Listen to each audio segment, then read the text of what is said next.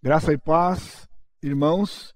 Eu saúdo então os irmãos da Igreja Batista Maranata né, para este para essa reflexão, essa mensagem do nosso culto e também aqueles que estão nos assistindo ou vão vir mais tarde a gravação.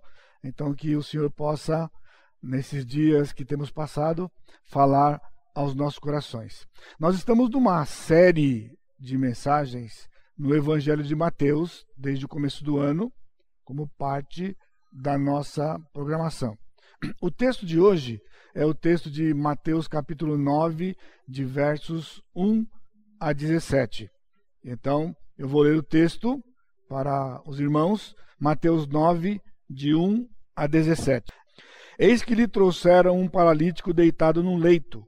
Vendo-lhes a fé, Jesus disse ao paralítico: tem bom ânimo, filho, estão perdoados os teus pecados. Mas alguns escribas diziam consigo: Este blasfema. Jesus, porém, conhecendo-lhes os pensamentos, disse: Por que cogitais o mal nos vossos corações? Pois qual é mais fácil dizer: Estão perdoados os teus pecados, ou dizer: Levanta-te e anda?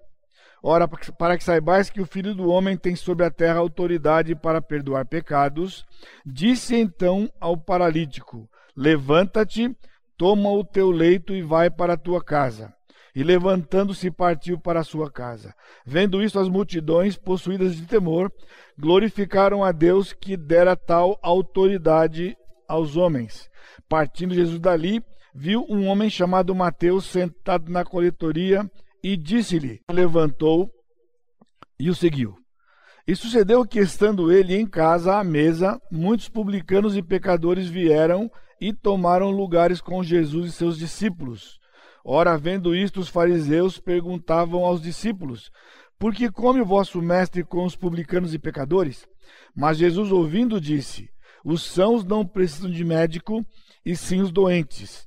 Ide, porém, e aprendei o que significa Misericórdia quero e não holocaustos, pois não vim chamar justos, e sim pecadores ao arrependimento. E perguntaram: Por que jejuamos nós e os fariseus muitas vezes, e teus discípulos não jejuam?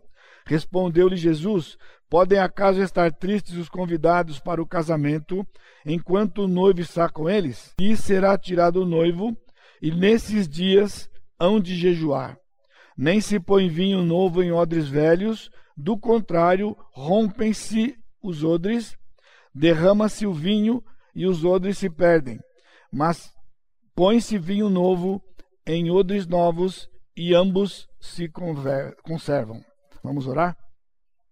Pai bendito, estamos diante da tua palavra e pedimos a direção do teu Espírito Santo para as nossas mentes e corações para que o Senhor nos ensine, que o Senhor nos dê a saber a tua vontade, que o Senhor fale aos nossos corações. Nós te bendizemos, Pai, pela tua fidelidade e pela tua graça derramada sobre nós. E tudo isto no santo e precioso nome de Jesus, o nosso Salvador. Amém, Senhor. O nosso texto de hoje, Mateus 9, de 1 a 17, ele é uma peça em três atos. O contexto cronológico, de acordo com Lucas, que é o evangelho cronológico, nos capítulos, no capítulo 5, 17 a 39, né, que é onde ele narra esse, esse episódio, ele coloca esta narrativa, a sua narrativa, Lucas, antes das bem-aventuranças. A localização cronológica dentro do Evangelho de Mateus, que é um evangelho teológico, estaria entre capítulos 4 e 5, antes das bem-aventuranças. Então, na narrativa de Mateus, no entanto, o, esse episódio aqui, no capítulo 9, ele aparece entre dois grandes discursos dos cinco discursos narrados por Mateus.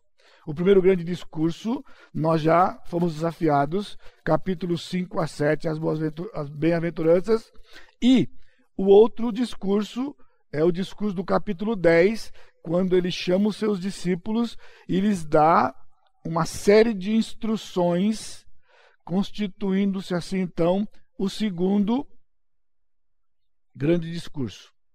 O texto-chave de Mateus, no entanto, que é o texto-chave e o ponto principal de todo o seu evangelho, né?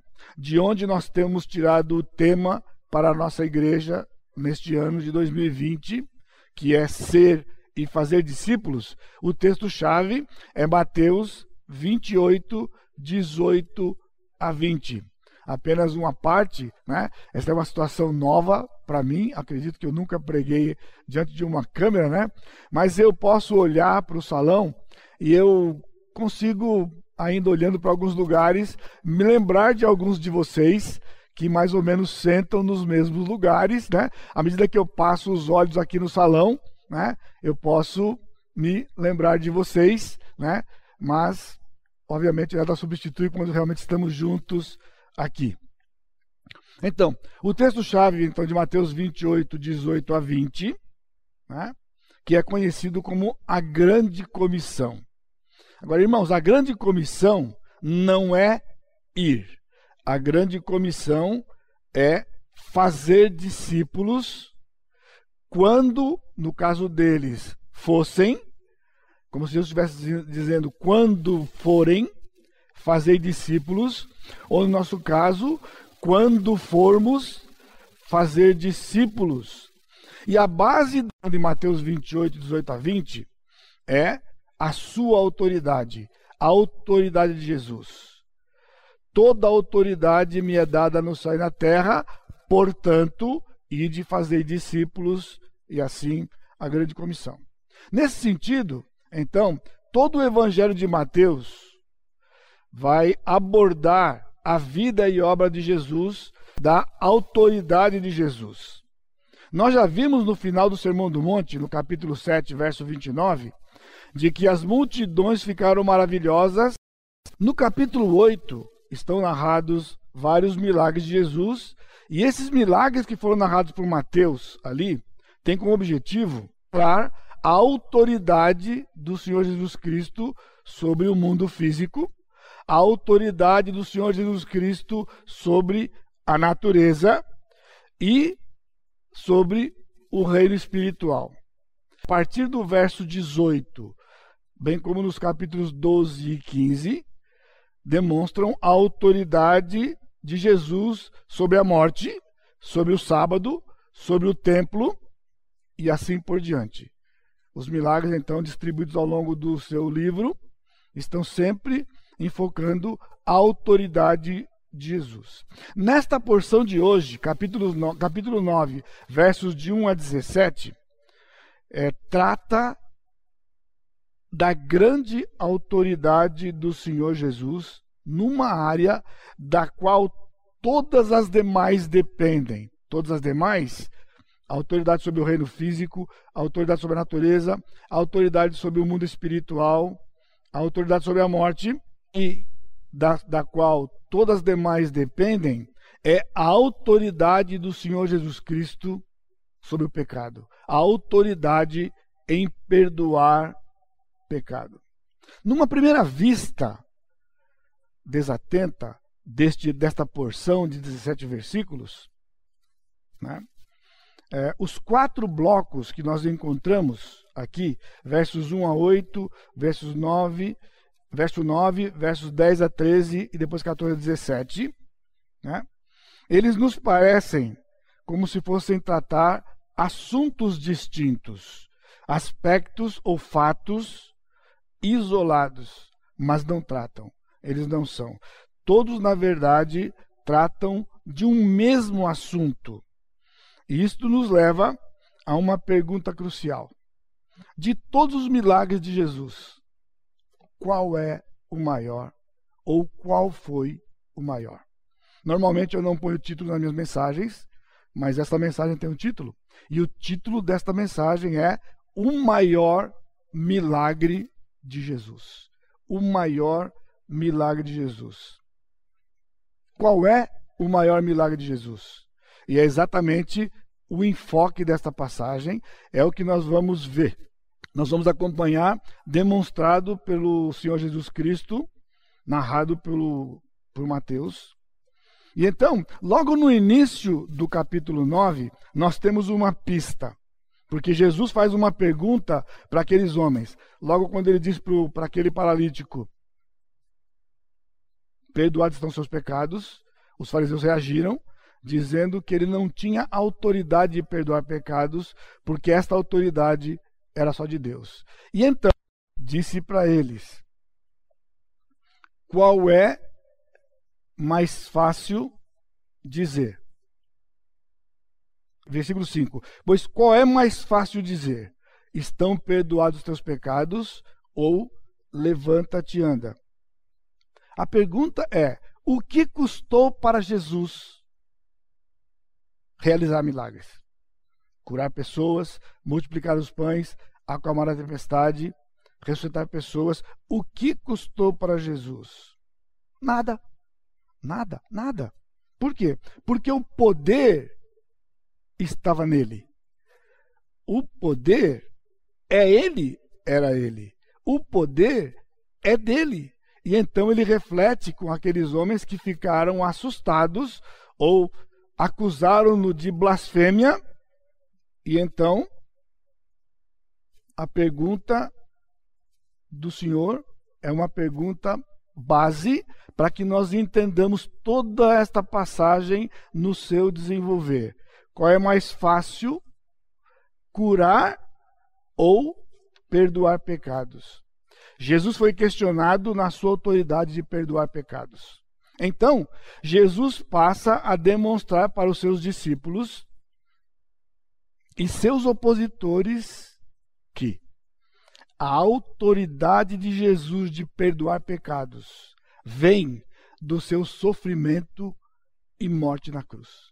A autoridade de Jesus de perdoar pecados vem do seu sofrimento e morte na cruz. Então, como uma peça em três atos, o Senhor, num crescente, vai demonstrar para os seus discípulos o custo de perdoar pecados. Então, nós temos três atos. O primeiro ato, versos de 1 a 8, o peso do pecado, a cura do paralítico.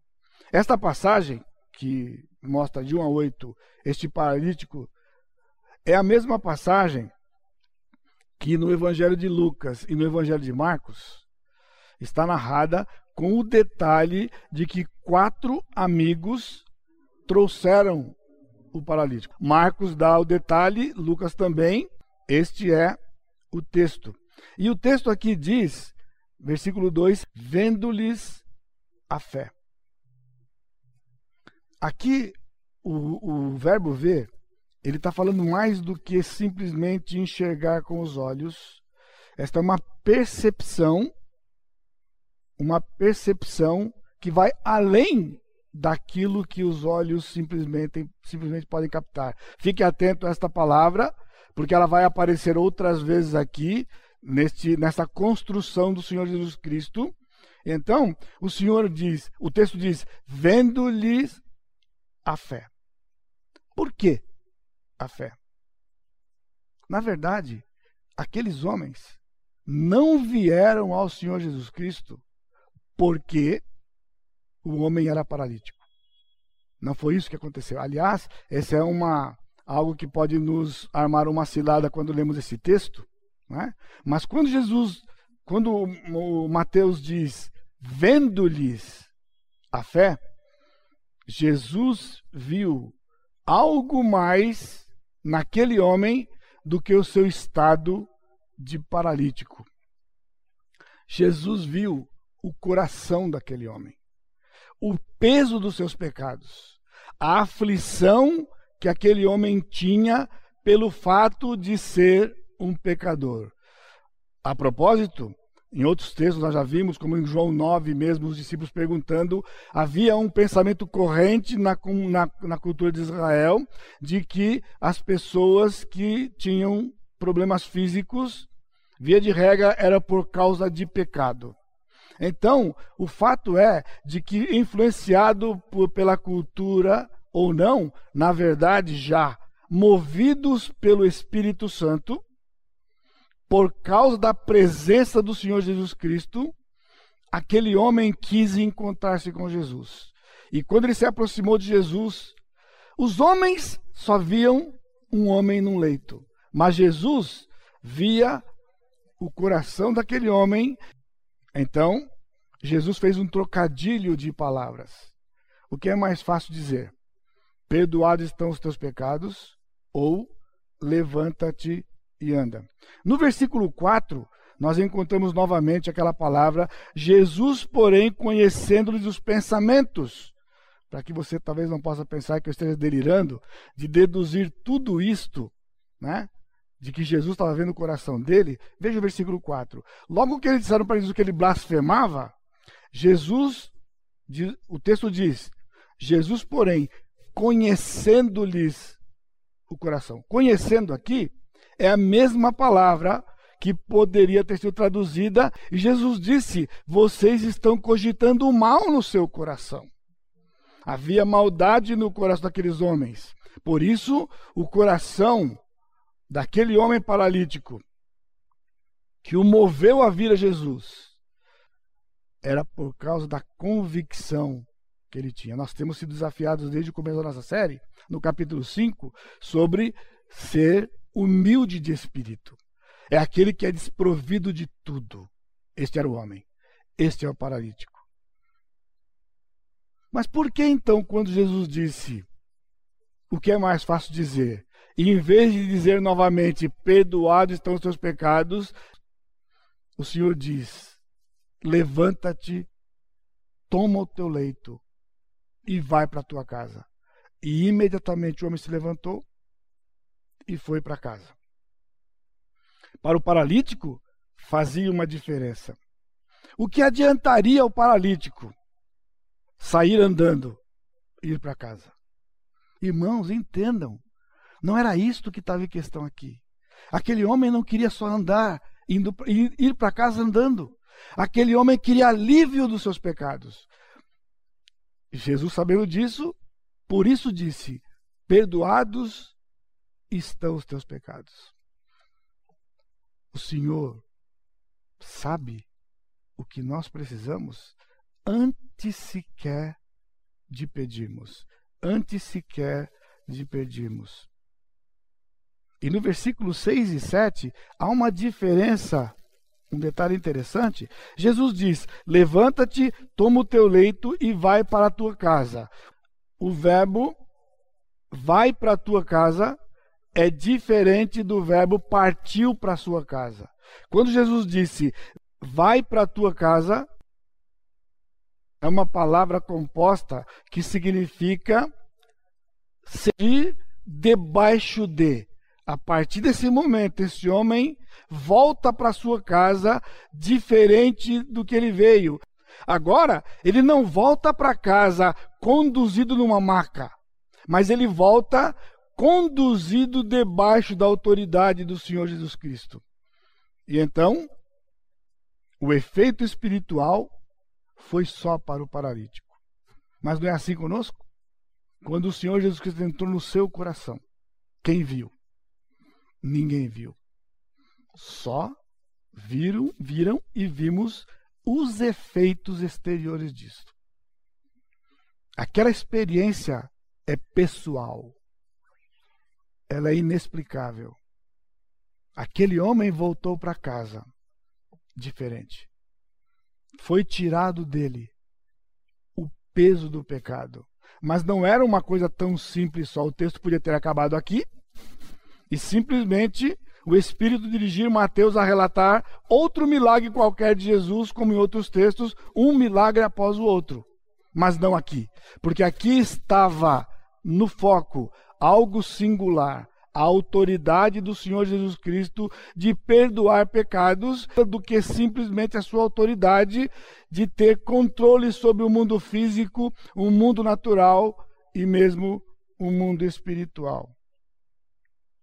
Este é apenas o primeiro ato de três da nossa passagem. Então, o segundo ato está nos versos de 9 a 13 a vocação de Mateus e Jesus comendo com os pecadores. Aqui, embora sejam dois pequenos blocos, um de um versículo, na verdade ele é, na narrativa e no propósito do Senhor Jesus Cristo, um ato só, que é a chamada de pecadores ao arrependimento. A chamada de pecadores ao arrependimento. Versículo 9: Partindo Jesus dali, viu um homem chamado Mateus sentado na coletoria e disse-lhe: Segue-me. Ele se levantou e seguiu. Irmãos, nos três evangelhos, a vocação de Mateus está exatamente no mesmo lugar, logo após a cura daquele paralítico daquela forma. Agora nota, Jesus estava na casa dele quando o paralítico veio. Ele curou o paralítico, o paralítico foi embora. Então o texto diz que Jesus partiu dali, ele saiu da sua casa e ele foi. Ele saiu da sua casa e ele vai para um lugar com um objetivo específico. Ele foi chamar um discípulo. Talvez o último, como alguns pensam, com certeza um dos últimos, um publicano. Jesus sai da sua casa e vai ao posto fiscal. Ele vai ao posto fiscal, que era a alfândega lá em Cafarnaum, onde estava um cobrador de impostos na entrada da cidade. Ali era uma rota que vinha de Damasco ia até o Egito. E nesta rota precisavam passar por dentro do território de Israel e então tinham que passar e pagar os seus impostos, atravessar o, o, o reino para depois ir para o Egito, ou mesmo quando vinham de Damasco e do, do leste, de vários lugares do leste, para estarem em Israel. A ligação, a ligação dos dois momentos está de novo no verbo ver. Jesus partindo dali viu um homem na coletoria. Irmãos, entendam comigo, por favor. Jesus não está simplesmente passando por um lugar e vê um camarada ali. E quando ele chega ali, ele viu a mesma palavra, não eram seus olhos simplesmente. É a sua percepção de quem era aquele homem e o plano que ele tinha para aquele homem. A chamada de Mateus é simples, num versículo, e na verdade, um monólogo, porque Mateus não falou absolutamente nada. Eu trabalhei alguns anos na empresa, e esse texto eu me lembro porque quando eu comecei a trabalhar, no setor fiscal da empresa que eu trabalhava, e então tinham notas fiscais, e elas vinham as pilhas de mais de 100 num dia só, e eu tinha que bater o carimbo, e eu ficava carimbando, carimbando, carimbando, era uma coisa chata. Então o que eu fazia? Subiava uma música, tan, tan, tan, tan, tan, tan, dava um aqui, duas aqui e uma aqui, eu não podia dar duas aqui, né? Então, tan, tan, tan, tan, tan, tan. E eu me lembrei do que? Quando esse texto, eu li esse texto, décadas atrás, que Mateus estava lá, quando ele foi bater o carimbo, ele ouviu: segue-me. Ele nem terminou de bater o carimbo, ele descansou o carimbo, levantou e seguiu Jesus. Veja, irmãos, não era um convite estão enganados quando dizem Jesus não convidou Mateus. Ele ordenou Mateus. Aqui é um imperativo. Ele não diz: O que, que você acha de me seguir? Você não quer mudar de profissão? Eu posso oferecer algo melhor. Não, ele diz: Me segue. E saiu. Mateus se levantou e foi. É assim. É assim. Ele se levantou e ele seguiu. Não era um convite. Aqui era um publicano pecador. Por isso a ligação das passagens. Jesus está buscando pecadores ao arrependimento. Você acha que ele podia ficar ali? Não ia ficar ali. Você não ficou quando o Senhor chamou você. Eu não fiquei. Não é possível ficar. Só tem uma coisa: levantar e seguir. Aqui implicava em muitas perdas para Mateus. Mateus era um homem rico. Lembra de Zaqueu? Ele só não tinha a mesma posição, ele era uma posição elevada a Zaqueu, porque para ser cobrador de impostos num posto fiscal, ele tinha que ser culto e tinha que falar grego, fluentemente. Então ele perde tudo isto. Mas veja, ele perdeu para ganhar. Aquele que perder a sua vida, ganhá-la. E isso é o que acontece com, estes, com este homem aqui. Nos versos 10 a 13, então na sequência, Mateus está agora na sua casa. Estão acompanhando? Jesus estava na casa dele, Jesus estava na sua casa, em Cafarnaum, curou o paralítico, sai dali, vai para a coletoria, chama Mateus e agora vão todos para a casa de Mateus. Mateus está na sua casa com Jesus e seus discípulos. Veja o versículo 10. E sucedeu que, estando ele em casa, à mesa, muitos publicanos e pecadores vieram e tomaram lugares com Jesus e seus discípulos. E ele trouxe. Esse é o apóstolo, né? Ele mal acabara de ser chamado. Ele está trazendo a turma do seu trabalho, da sua sessão, para seguir o Senhor Jesus Cristo. Pecadores chamados ao arrependimento. Isto distinguia o ministério de Jesus. Ele está construindo aqui para culminar no terceiro ato. Os fariseus criam que a lei exteriormente os ligava a Deus e lhes dava a salvação. Por isso ele disse: só Deus pode perdoar pecados, porque Deus havia dado as leis, e se você obedecer às leis, os pecados são perdoados. Mas eles faziam isto como simples atos mecânicos. Eles vinham sem quebrantamento. Era um simples levar de um animal, e não foi isso que o Senhor pediu. Eles, então os fariseus diziam que aqueles homens eram pecadores porque não observavam a lei. E então Jesus disse: os sãos não precisam de médico. Era uma forma de dizer para os fariseus: realmente vocês estão bons? Então vocês não precisam de médico. Mas eles não são sãos. Eles estão doentes. Os fariseus não enxergavam. Mas Jesus enxergava o coração deles. E isto distinguia o Senhor Jesus Cristo. E então ele diz: vocês precisam aprender uma coisa. Misericórdia quero e não sacrifícios. Ele faz uma citação de José 6,6.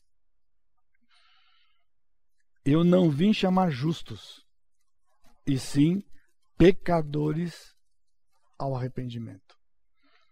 O judaísmo queria propagar justiça e disseminar justiça justiça própria.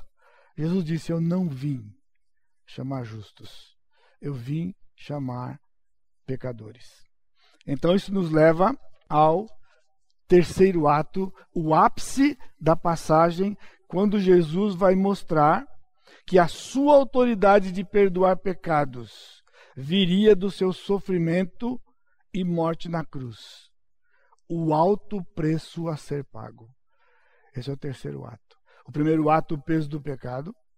O segundo ato, né, salvar pecadores, que era a chamada de pecadores ao arrependimento. E o terceiro ato, o alto preço a ser pago. Vieram depois os discípulos de João e lhe perguntaram: Por que jejuamos nós e os fariseus muitas vezes, e teus discípulos não jejuam? O jejum aqui é apenas uma parte pequena do assunto e foco aqui. A questão não era o jejum, a questão era o jejum para os discípulos do João. A pergunta dos discípulos de João tem um tom completamente diferente da pergunta dos fariseus. Os fariseus estavam criticando Jesus comer com aquela laia, se fosse a linguagem de hoje, né? Com aqueles trastes. Essa era a questão deles. A questão dos, dos discípulos de João era porque eles estavam jejuando. E no texto paralelo de Marcos, bem como Lucas, no texto de Marcos 2,18, o texto diz que naqueles dias os discípulos de João e os fariseus estavam jejuando. Agora, nota, a pergunta era legítima, porque vamos lembrar que dois dos discípulos de Jesus tinham sido discípulos de João. Então eles estavam com uma dúvida. Senhor, afinal, o que é certo? Jejuar, como estamos fazendo e os fariseus fazem? Ou não jejuar, como os seus discípulos não estão jejuando? Agora, o que está em questão aqui também é um fato simples. No Velho Testamento, na lei que os fariseus supostamente seguiam, só tinha uma ordem de jejum, Levítico 16, para o dia da expiação. Um dia no ano.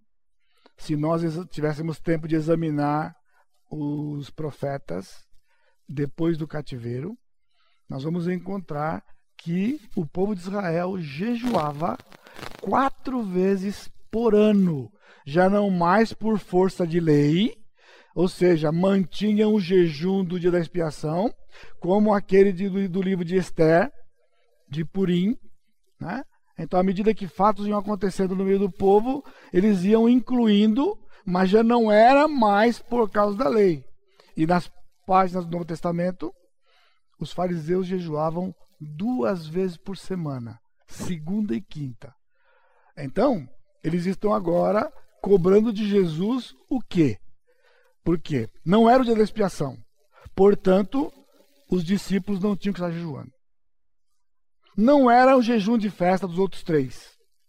Na verdade, os fariseus tinham usado do jejum para a sua espiritualidade e seu suposto temor a Deus. Estavam cobrando de Deus o que Deus não havia cobrado na lei. Por isso a dúvida era uma dúvida legítima.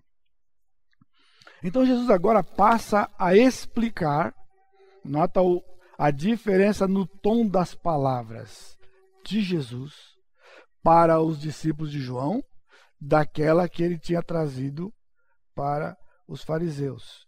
Jesus passa a explicar, versículo 15: Respondeu-lhe Jesus: Podem acaso estar tristes os convidados para o casamento, enquanto o noivo está com eles? Então Jesus traz no cenário, neste terceiro ato, a razão do que ele havia feito com o paralítico, do que ele havia feito com Mateus e com os demais publicanos, e o plano de salvação a sua autoridade de perdoar pecados.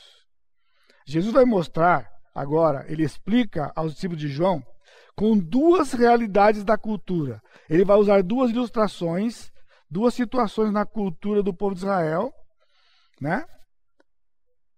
Por que os discípulos de Jesus não estavam jejuando e por que eles jejuariam em algum tempo mas de uma forma totalmente diferente do que os discípulos de João e os fariseus estavam jejuando. Ele diz, versículo 5, no finalzinho: Dias virão, contudo, em que lhes será tirado o noivo, e nesses dias hão de jejuar. Que dias? Quando? Ele disse: lhe será tirado o noivo. Ele está dizendo que no período entre a morte de Jesus na sexta e o domingo, quando Jesus estivesse sepultado, os seus discípulos jejuariam. Há detalhes interessantes, porque eram dois dias de jejum na lei do Velho Testamento. Porque era a sexta da expiação e o sábado subsequente, porque era um grande sábado. Era o sábado da semana. Então, a nação toda deveria jejuar. Mas os discípulos jejuariam de uma forma diferente. Porque o texto diz: lhe será tirado o noivo. Irmãos, se você tem problema com isso, como eu tenho, em algumas situações, por exemplo, de ansiedade, trava. Talvez você que me escuta, quando você está assim, você come. E muito. Você destrói. Né? Mas diz para mim, tente lembrar dos textos da crucificação. Você acha que os discípulos comeram alguma coisa? Depois daquela sexta tarde, tudo o que eles viram, durante todo o dia, Jesus sendo açoitado, acusado, eles já tinham fugido à noite, viram o Senhor Jesus Cristo render o seu espírito na cruz. O chão dos discípulos, irmãos, foram, foi tirado. E agora? E nós pensamos que tudo era verdade. Jesus só está prevendo aqui. Os discípulos não podiam entender, estava além da sua compreensão.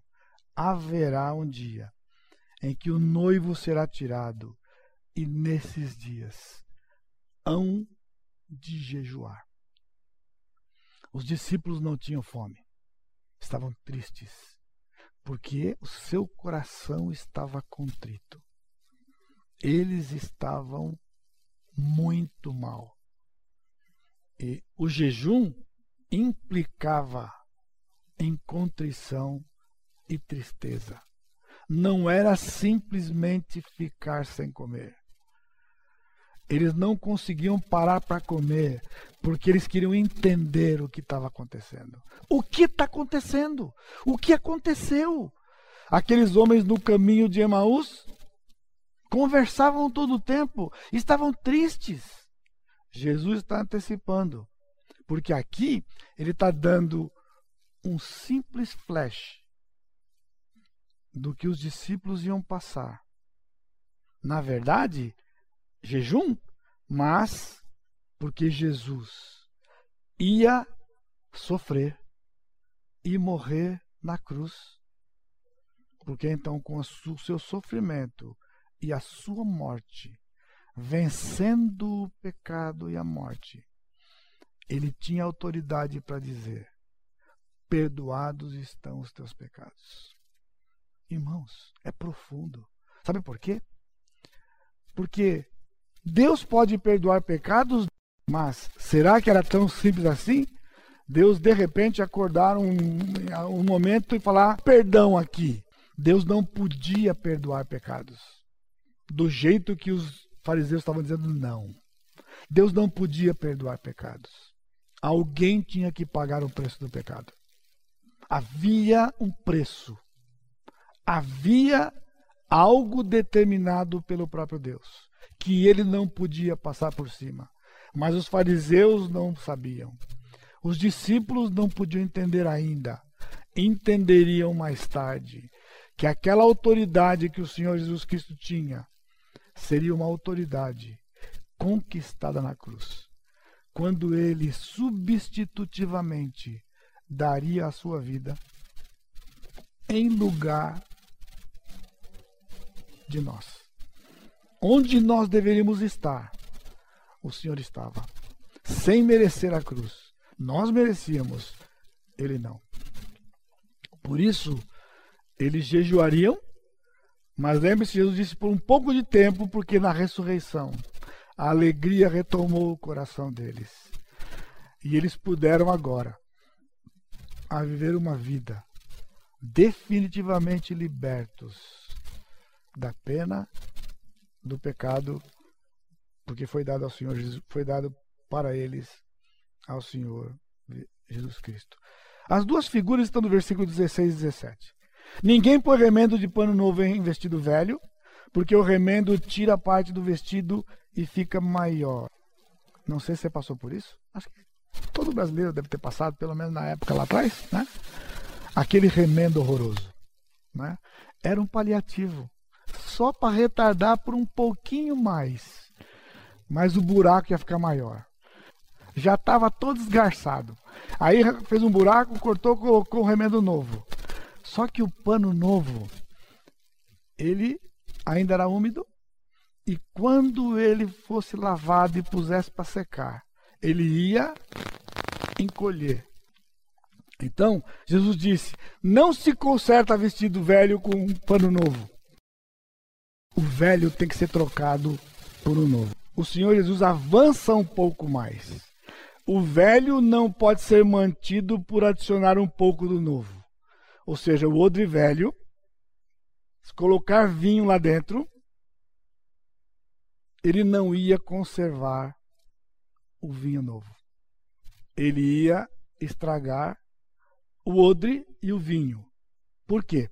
Porque quando eles faziam o odre, era feito de pele de animal, eles tiravam a pele do animal com cuidado, sem ter que costurar a barriga, e o pescoço normalmente era o lugar onde ele colocaria como gargalo, e as patas e o rabo era amarrado, costurado, de maneira que o vinho, que o vinho pudesse ficar lá dentro. Aquela pele tinha sido colocada no sol e ela tinha sido esticada ao máximo. Então, colocado o vinho novo, à medida que o tempo ia passando, o vinho ia sendo conservado, ele não afetava o odre. Mas se pusesse vinho novo, ele ia fermentar por causa do vinho velho, porque a fermentação tinha ficado na pele por dentro e ele ia esticar, e o, o, o volume do vinho ia aumentar. E porque a pele estava seca, ressecada, ia estragar. Jesus disse para eles. O judaísmo, essa era a lição, não podia ser consertado por apenas alguns ensinos e práticas de Jesus. O judaísmo não tinha conserto era descartar o velho totalmente e aceitar o novo completamente. Lenski, no seu comentário, diz: não um remendo novo, não, não um novo remendo, e sim um odre novo. O remendo novo é condenado, mas o vinho novo era aquilo que tinha que ser conservado. E o vinho novo só podia ser conservado num odre novo. Irmãos, o odre novo é a igreja. Porque o vinho novo é o Senhor Jesus Cristo na sua morte, sepultamento e ressurreição. Esse é o evangelho da graça que nós pregamos. E o Senhor deu à igreja. Não era mais o povo de Israel. Não era o judaísmo consertado. Era um odre novo que ia trazer um conteúdo novo. Não era o sacrifício do animal. Agora era o sacrifício do Senhor Jesus Cristo. Que era perdoar pecados e salvar pecadores, levar pecadores ao arrependimento. Qual é a conclusão? Qual é o maior milagre? Qual é o maior milagre? Ou qual foi o maior milagre que o Senhor Jesus fez? O da salvação. O da salvação. Porque não custava nada para Jesus dizer para o mal: quieta, o mar ia aquietar. Levanta, vai levantar. Desperta, vai despertar. Expulsar os demônios? O poder era do Senhor. Mas para que você e eu tivéssemos os nossos pecados perdoados, custou a vida a morte e a ressurreição do Senhor Jesus Cristo. Este é o maior milagre e nós somos resultado resultados dele, deste milagre. Por isso, meus irmãos, meus, nesses dias, a minha oração ao Senhor tem sido: Senhor, salva pessoas. Neste momento de insegurança e incerteza, há uma esperança. Sim, nós aguardamos com esperança quando os cientistas vão descobrir a vacina. Sim, mas a exemplo do, do, do paralítico, esse não era o problema. Esse não é o problema. A nossa esperança está no Senhor Jesus Cristo e que pessoas neste mundo possam ser alcançados e ser transformados como o Senhor tem feito conosco, sem nenhum mérito nosso, simplesmente porque o Senhor, na sua misericórdia e graça, se levantou um dia, saiu da sua casa e foi aonde estava um pecador. Não fomos nós que fomos ao Senhor Jesus Cristo. Lembra? O Senhor foi atrás de Mateus. O Senhor veio atrás de nós. O Senhor moveu aquele paralítico a vir, porque ele sabia que Jesus tinha algo para ele mais do que fazê-lo andar. Era libertá-lo definitivamente daquilo que o oprimia a todo instante. Por isso, irmãos, o que nos oprime não é o risco do que está acontecendo. Sim, nos assusta. Mas o que nos oprime, e nós não podemos parar de vigiar, são os nossos pecados. E já foram pagos por Jesus. Por isso, celebremos nesse dia ao Senhor Jesus Cristo, o nosso Deus, porque lhe custou perdoar os nossos pecados e ele não pede nada de nós em troca. Nada. Ele continua nos abençoando. Que o Senhor seja louvado. Curva suas cabeças. Amado Deus, te agradecemos por nos lembrar mais uma vez do sacrifício do Senhor Jesus Cristo. O Senhor deu a sua vida. O Senhor sofreu para que nós pudéssemos viver e o Senhor nos deu vida eterna. Pai, eu te louvo porque o Senhor nos alcançou. Eu te louvo porque o Senhor continua salvando, a despeito das pessoas, a despeito da sua rejeição, das suas rejeições. O Senhor continua salvando pessoas. Guarda-nos, Pai, do mal. Tem misericórdia de nós e que a graça do Senhor Jesus Cristo, o amor de Deus Pai e a consolação do Espírito Santo seja com todo o teu povo, hoje e sempre. Amém, Senhor. Amém. Amém.